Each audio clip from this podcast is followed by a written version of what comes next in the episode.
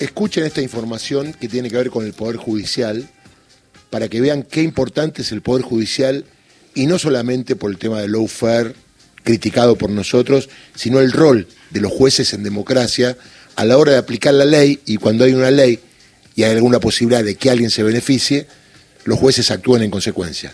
Se necesitan muchos jueces que lo puedan hacer, que se animen a dictar fallos como este.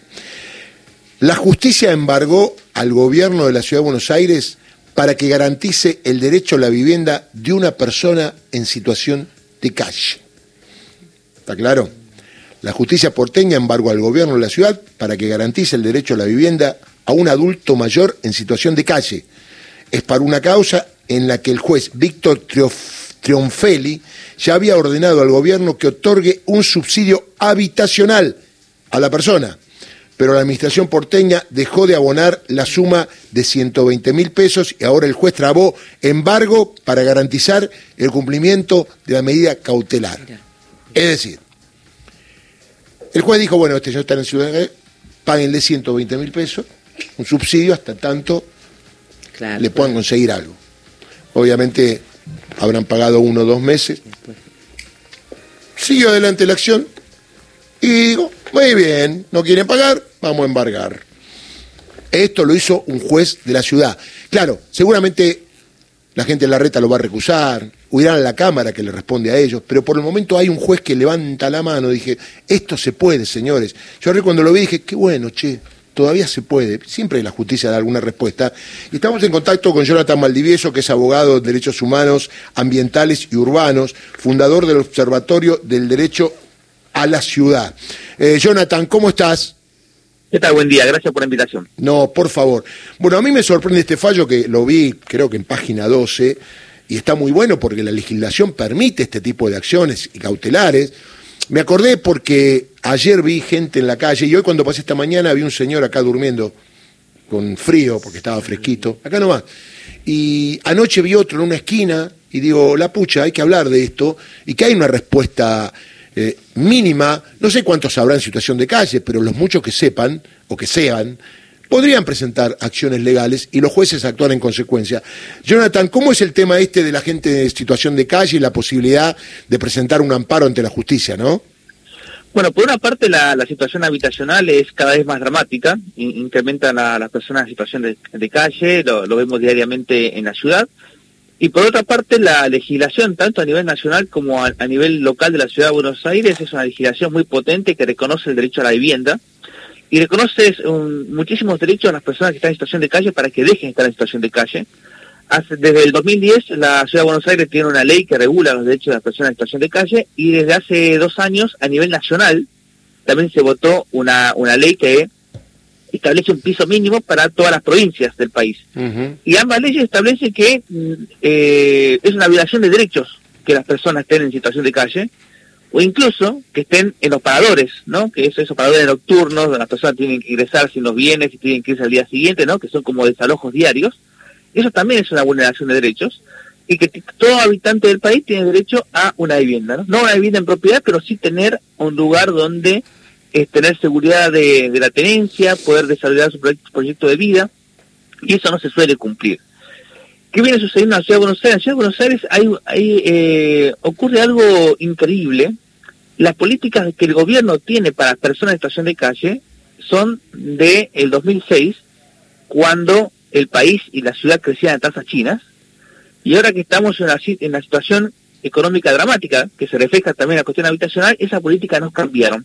Y eso generó, generó que haya más de 5.000 demandas no. contra el gobierno de la Ciudad de Buenos Aires de personas en situación de calle. No imaginemos la vulnerabilidad de esas familias que tienen que recurrir, buscar un abogado, recurrir a la justicia, conseguir una sentencia y hacer que esa sentencia se cumpla en el estado de situación de calle. Ahora, decime una cosa, eh, ¿los jueces en general responden positivamente o es una excepción lo del juez Trionfelli?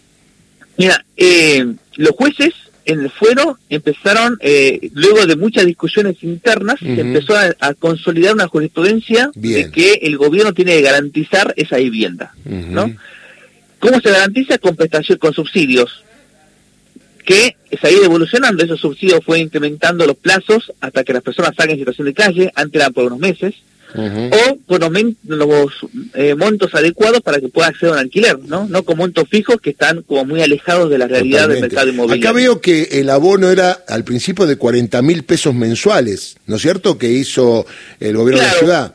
Y con, exacto, porque el presupuesto que se presentó al principio era 40 mil pesos, Luego, cuando se incrementaron los valores que tenía que pagar la persona, se incrementó a 80 mil y allí el gobierno dejó de pagar. ¿no? El gobierno no quiso pagar el aumento, lo que implicaba que la persona que se había conseguido una vivienda en un hotel quedara en situación de calle. Y un hotel vale un hotel vale eso, más o menos.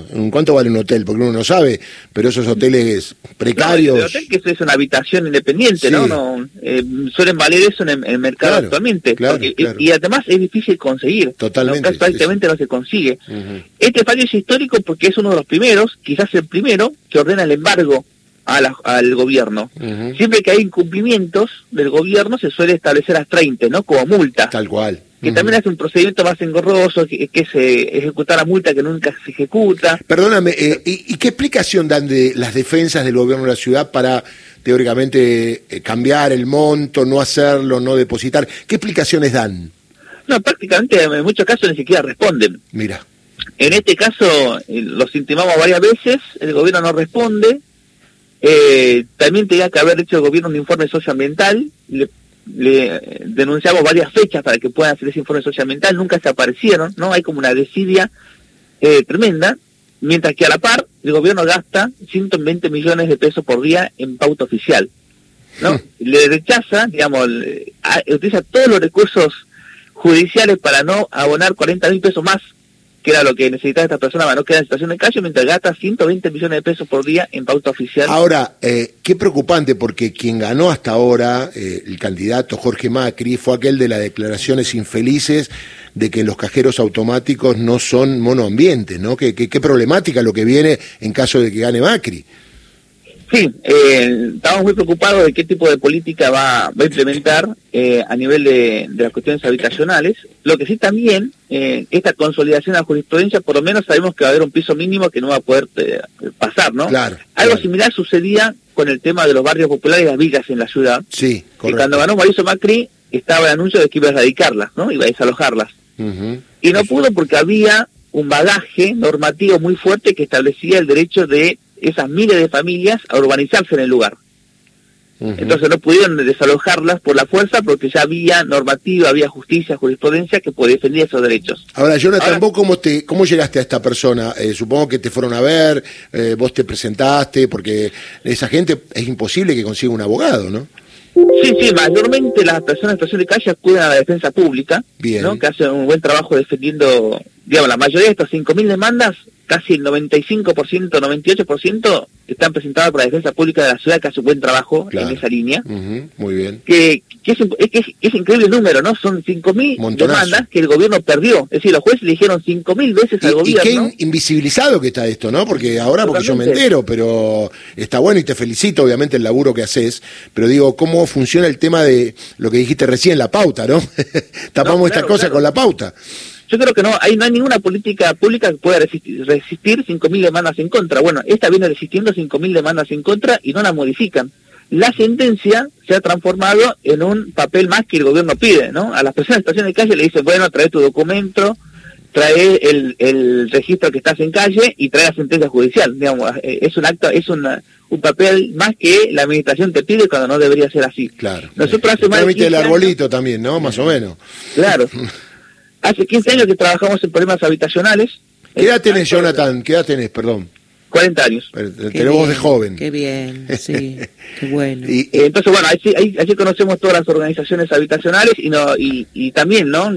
La cantidad de, consultas y, y, que nos piden que judicialicemos estos casos ha incrementado enormemente, ¿no? Y eso también nos lleva a ver la pauta de que hay una situación de crisis habitacional histórica que también se ve eh, oculta a nivel país y a nivel de la ciudad y que no se refleja en la discusión de la reforma de la ley de alquileres. Está claro, está claro, está claro. Son las 8.30, tengo las noticias, pero una breve pregunta y cortita. Eh, los números que dan del gobierno de la ciudad de cantidad de gente de calle no son los reales, ¿no? ¿O sí?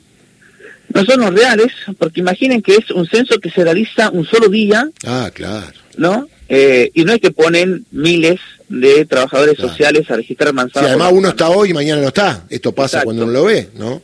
Sí. Mm. Eh, aún así, los propios números del gobierno casi muestran que se ha duplicado las personas Mirá. en de calle del año pasado a este año. Mira. Jonathan, te mando un abrazo, estamos a disposición. Cuando tengas un fallo, nos avisás y enseguida eh, yo voy a ver si puedo hablar con el juez también para que me explique jurídicamente ¿no? toda la normativa.